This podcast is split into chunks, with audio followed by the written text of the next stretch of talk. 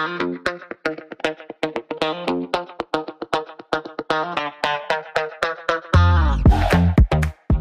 い、お疲れ様です。スラットコレナガです。えー、僕は普段東京の高円寺の古着屋スラットで商品の仕入れをしております。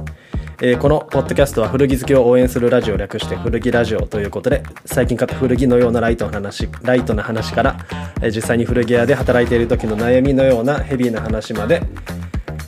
え、古着に関してざっくばらにお話ししていきます。え、古着好きの皆さんが古着が改めていいよなとちょっとでも思えてもらえたらなという思いで更新しております。はい、えー、本日は9月の29日です。僕9月の20日から買い付けに来てまして、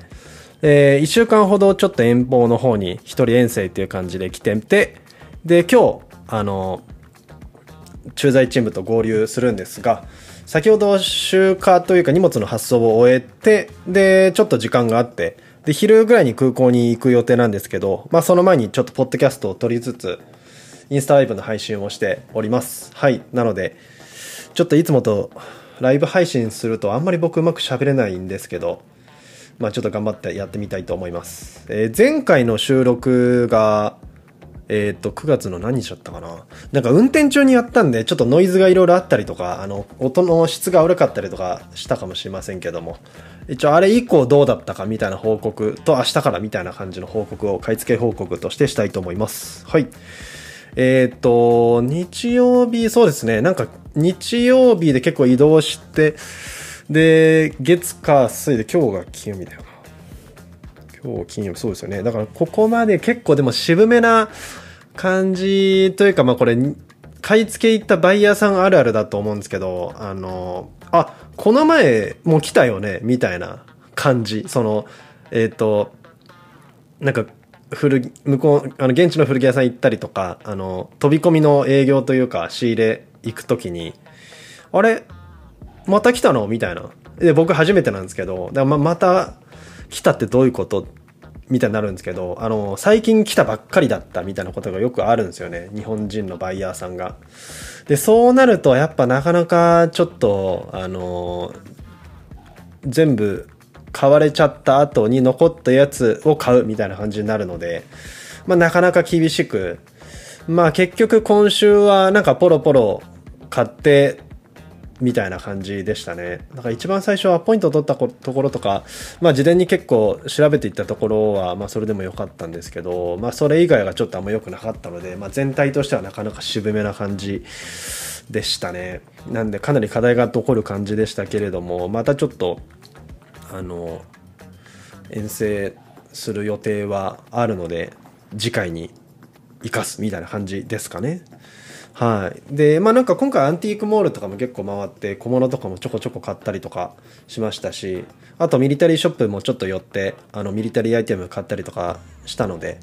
あのその辺はもうあの、まあうちの定番というかね、やっぱアメカジ、まあスラットアルバトロスアイラってありますけど、やっぱアメカジヴィンテージじゃないですかその辺がやっぱうちのお店の売りみたいなところはあるのでまあそのコンセプトに沿うようなじゃないですけど、まあ、ミリタリー商品がちょっと変えてよかったなみたいな感じですかね。はい。なんでもう一発目送ったやつとかはもうなんなら日本の方についてると思うんでまあもう早速店頭の方に店頭スタッフたちが出してくれていると思います。はい。まあでもそうですね。それ以外なんか大きなトラブルとかはなくで今回ちょっとなんか発送もなるべくちょっとコストもうちょっと抑えたいよね、みたいな話を、まあ出発前にうちの社長としてて、で、いろいろ模索しながらやって、まあなんか新しい方法が見つかったので、あの、まあ良かったなっていう感じでしたね。で、なんか発送の料金って結構えぐいんですよね。あの、まあ具体的に言っちゃうとリアルなんであんま言わないんですけど、だからそこどうやって抑えるかみたいな話って、まあやっぱ海外から仕入れてる古着屋さんって絶対課題になると思うんですけど、まあ、それもいろいろ試しててで、まあ、今回新しいとこでやって、まあ、なんとかできそうなんで今後もなんか、まあ、無駄な経費削減してなるべくちょっとねお客様にちょっとでも安くていいものを提供する一つの努力のきっかけになるかなというふうに思いましたはい、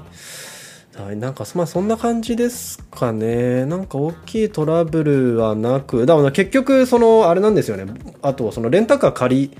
でで初日か2日目ぐらいにあのクールマのタイヤの手あのなんだ空気圧がなんか低くて、で、ランプついちゃって、まあどうしようみたいなトラブルあったんですけど、まあ結局やっぱ誤作動だったみたいで、今もまだついてるんですけど、まあとりあえず問題なく、なんかそのまま連絡が返せそう、レンタカー返せそうだなっていう感じでした。はい。そうですね。で、なんか今回、まあ、一人でまた買い付け行って思ったんですけど、あの、やっぱいろいろやってみないと分かんないところってかなりあるんですよね。その、発送の新しい業者を使ってみたとかもそうなんですけど、まあ事前になんかネットで調べたりとかしてから行くんですけど、実際に行ったらなんか勝手が違うみたいな。でも、これあるあるといえばあるあるなんですけど、オンラインのなんかウェブサイトとか、そのオフィシャルにはこういうような表記がされてるんだけど、実際に現場で受付に行ったら、なんかいや、それルール違うよみたいなこと言われるみたいな、なんかそうどうなってんねんとかあるんですけど、なんかそうなった時にうまく対処するみたいなことが今回ちょっと途中で起きて、で結構バタバタしちゃったんですけど、なんかそういうこう予期せぬトラブル、まあこの車のタイヤの空気圧とかもそうなんですけど、事前になんか全てを把握して準備して、なんか実際にそのトラブルが起きたらそれに沿って対処するみたいなことって結構不可能に近いなと思いましたね。だから実際にそういうトラブルがまあ買い付けだけじゃないですけど、その仕事、古着の仕事をしててもそうですけど、あのー、起きた後にどううまく対処するかみたいな対処のそのスキルみたいな能力みたいなことがやっぱ必要だなと思いましたね。だからえあそうなの？みたいな。でもこっちもなんかスケジュール決まっちゃってるしなんとか片付けなきゃいけないんだけどみたいな。そういうこうなんかせめぎ合いになったんですけど。まあ幸いなことに時間はなんとか余裕があったというかまあ余裕なんかあっても困らないようにいろいろ組んでたんで大丈夫だったんですけど。だからそういうことがあった時ってまずやっぱ時間の余裕を持っておくこととあとあの心身のあの心と体のに余裕があることとかはやっぱまあなんか大事だなって思いましたね。だからその海外に買い付け行くみたいな時とかもちろんスケジュール組んでいくんですけどあのなんか万が一こういうことがあった場合にここでフォローできるようにしておこうみたいなことでいろいろ進めていかないとやっぱどっかでなんかトラブル起きて回収しきれないみたいなことがあったりとかするとねそれがなんか大ダメージみたいなことがあったりとかするのでまあそこはかなりなんか改めて学びになったし別に買い付けだけじゃないですけど日本で仕事しててもねなんかあの古着屋といえどもやっぱ言うても会社員なんでなんかどこでどういうふうにそのトラブルが起こった時にフォローするかみたいなことをなんかあの考えてやんなきゃいけないなっていうふうに思いましたね。そうなんですよね。でも久々になんかあの結構長旅だったんで、結構楽しかったですね。けあの、先ほどほんとちょうど車、あの、発送帰ってきて、モーテル着いた時、あの、えっ、ー、と、走った距離チェックしたんですけど、ちょうど6000キロぐらいだったんで、6000キロってだいぶ走ったなって感じでしたね。1週間、ん ?1 週間ちょっとか。だからなんか走ればいいってもんじゃないなと思いましたね。結局走れば走るほど、そのエリアを移動するってことは、1日に使える、その、なんだろうな、なんか、あの、商品見る時間も限られてきちゃうんで、そのバランスというか、どこまでを移動してどこまでを移動しないかみたいな、えー、ことは、なんか、あの、ちょっと、なんだろうな、なんか方向性考えなきゃなと思いましたね。だして途中でちょっと僕も体調崩しちゃって、ちょっと具合悪いながらでも、あの、仕事、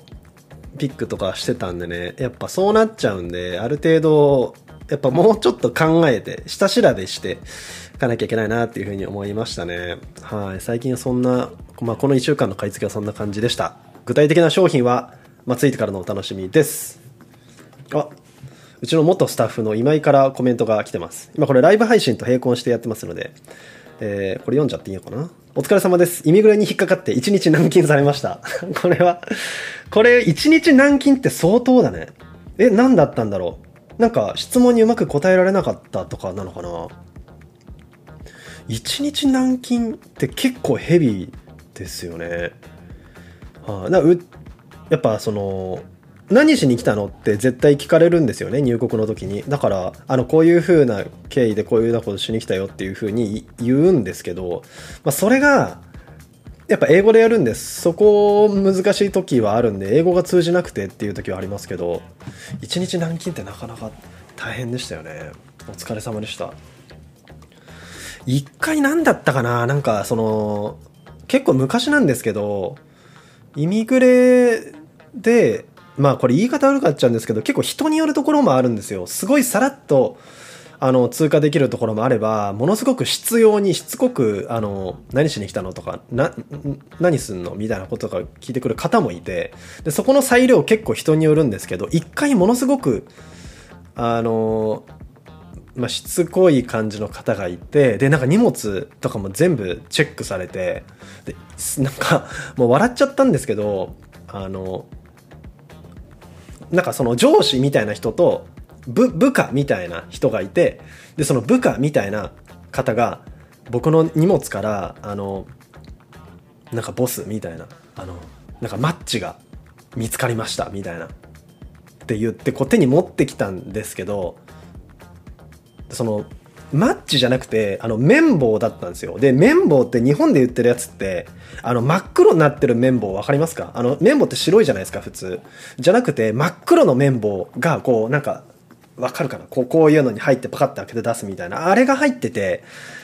で、その、なんかめ、めちゃくちゃ綺麗に取れるみたいな日本語で書いてあって、黒い綿棒って書いてある、その、ま、ま、名前の周りが、この炎のこうなんか、すげえだろみたいな、そういうデザインだったんですよ、周りの。で、この黒で、なんか棒状で火が、火のマークがついてるから、これ、マッチじゃないですか、こんなにいっぱいありました、みたいな言われて、いや、それ綿棒なんだよなって言って、で、なんで、何なんだこれはとか言われたんですよ、そのイミグレの時に。だから、いや、あの、綿棒だよ、みたいな、その、なんか、い、あの、耳とか掃除したりとか、する、あの、やつだよって言言ったんですよね。で、言ったら、なんで黒いんだみたいな。あ、今井、あ、僕も綿棒黒派です、みたいな。あ、そう、やっぱあるよね。あの綿棒ね、そう、その綿棒持ってったんですよ。で、なんで、なんで綿棒なのに黒いんだって言われて、綿棒なんでなんで黒いんだって言われても、いや、それ俺に聞かれ、これ聞かれてもなと思って、いや、まあ、黒い方が、で、その汚れ取ったその耳垢とかが、ちゃんと目で見えて、その綺麗になった感覚があるから、あの黒いんですっていう、なんでこの俺がこの商品のコンセプトの説明をしなきゃいけないんだみたいなことが一回あって、で、その、あ、なんか、ああ、そうか、みたいな。で、そのも、もう一回あったんですよね。えっと、何だったかな？綿棒の後に、あ、そう、もうこ、これもうほんと、ちょ、なんか揚げ足取ってんじゃないかなとか思ったんですけど、あの、ボールペンが出てきたんですけど、これはちょっとおかしいと思います、みたいな。その助手の人。もうそう、助手どうなってんだよと思ったんですけど、その、ペンが出てきて、あの、ドクターグリップみたいなちょっと太いペンで、あの、4つ、4色のボールペンあのー、あるじゃないですか。赤、緑とか黒、青みたいな。まあなんならシャーペンも使えるみたいなやつを僕バッグに入れてて、なんかそれを持ってきて、これはなんかおかしいですみたいな、その上司の人に。で、なんか、何なんだこれは？みたいな。いや、何なんだこれはって言われても、いや、もう This is a pen って言ったんですよ。もうペンですって言って。なんでこんなにいろんな色が、なんかいろんなのがついてんだみたいに言われて。いや、いろんなのがついてて1個で使える方が便利でしょって言って、だから日本はそういうのを、があの人気なんですみたいな、そう開発するってこう普通に売ってるんですよみたいなこと言って、あ、そうか、みたいな。っていうか結局通れたんですけど、まあそういう人もいたり、まあね、しますよね。だからどこまで本気で聞いてたのかわかんないんですけど、まあそういうこともね、あの、あったりするので、1日ランキングなかなか大変でしたね。あ、河野からありがとうございます。え今回の買い付けで渾身の出来事聞きたいです。渾身の出来事なんだろう？渾身、どういう意味で渾身なんだろう？あ僕が夜中に食べ過ぎてお腹を壊して次の日から体調悪くなったっていうのもある意味渾身の出来事ではあるんですけど、それ以外だとなんだろうなまあ、ちょっと、まあでもなんか商品、なんかいろいろ回ったんですけど、ちょっとあんま具体的には言えないんだけど、あの、まあそのいろいろ調べてって、で、いろいろあの連絡取り合っていったところが結構良かったのはやっぱ良かったっすね。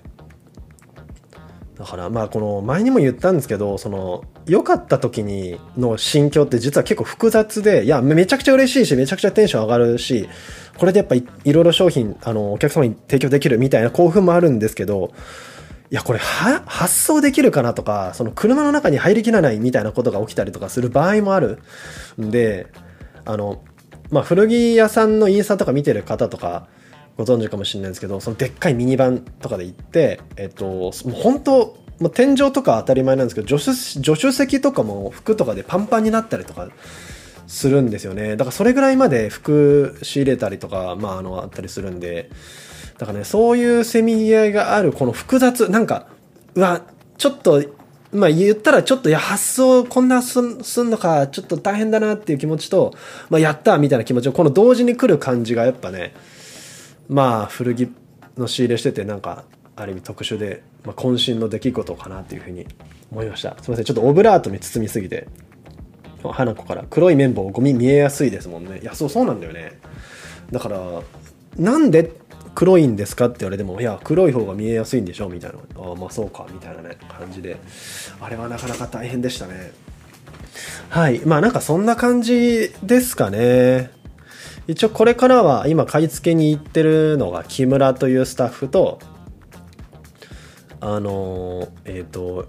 今村っていう新しくちょっと前に入ったアルバトロスのスタッフがいるのでで今村は今回初めて買い付けに行くのでで僕と木村と今村ちょっとこう今村教えながらで木村来週帰るので僕と今村で2人でえっと仕入れをしつつまあちょっとこう人材育成じゃないですけどいろいろトレーニングとかしながら仕入れしていきたいと思ってますはいあ河野からこれ永さんの体調不良懐かしいです体調不良懐かしいなんだろう体調悪そうだったのかな体調不良あ、でも風邪はよくひいて、あ最近でもちょっとね、なんかいろいろ食事とか気をつけて風邪とかひかなくなったんだけどね。風邪はよくひいてたね。でも年に2回ぐらいは絶対風邪ひくみたいな。あれ何だったんだろうね。やっぱなんか、ハンバーガーとかインスタントラーメンとか毎日食べてて栄養が足りてなかったっていうのはリアルにあるかもしれないけど。最近ね、あの、まあ、これ超どうでもいいんですけど、まあ、古着屋のバイヤーさんって言ったらちょっとこうストイックで、なんかジャンクなもの食べて、みたいなっていうイメージあるかもしれないですけどもう僕絶対に体調不良になりたくないなと思って最近はあのサプリメントを絶対持っていくのとあの極力、まあ、可能な限りは1日7時間8時間は絶対寝るみたいなねあと朝ストレッチしてであのまあ遠征の時とかあんまり余裕ないんですけど社宅にいる時とかは、まあ、ちょっと朝筋トレしたりとかなんかそういうことをしています。はい。なので、まあちょっとある意味イメージ崩してしまったらすいませんって感じですかね。あ、楽しみにしてます。ありがとうございます。はい。まあなんかそんな感じですかね。インスタライブの方も、まあ、未だに8人の方が見ていただいて、これ今夜中の12時なんで、なかなか見ていただいていることないと思い思いますけれども、やっぱ古着屋さんの方々が多いですかね。ね、10月もいよいよ秋物が始まってきて、土日、ね、えー、お客さんいっぱい来てくれる時だと思いますので、まあ、9月もかなり日本のバイヤーさん買い付けに来てたそうだったんで、まあ、逆にこの時期あんまり来ない 来ない来ない方がよかかったなっていうふうに思いましたけどね。なので次はちょっとまた作戦練って、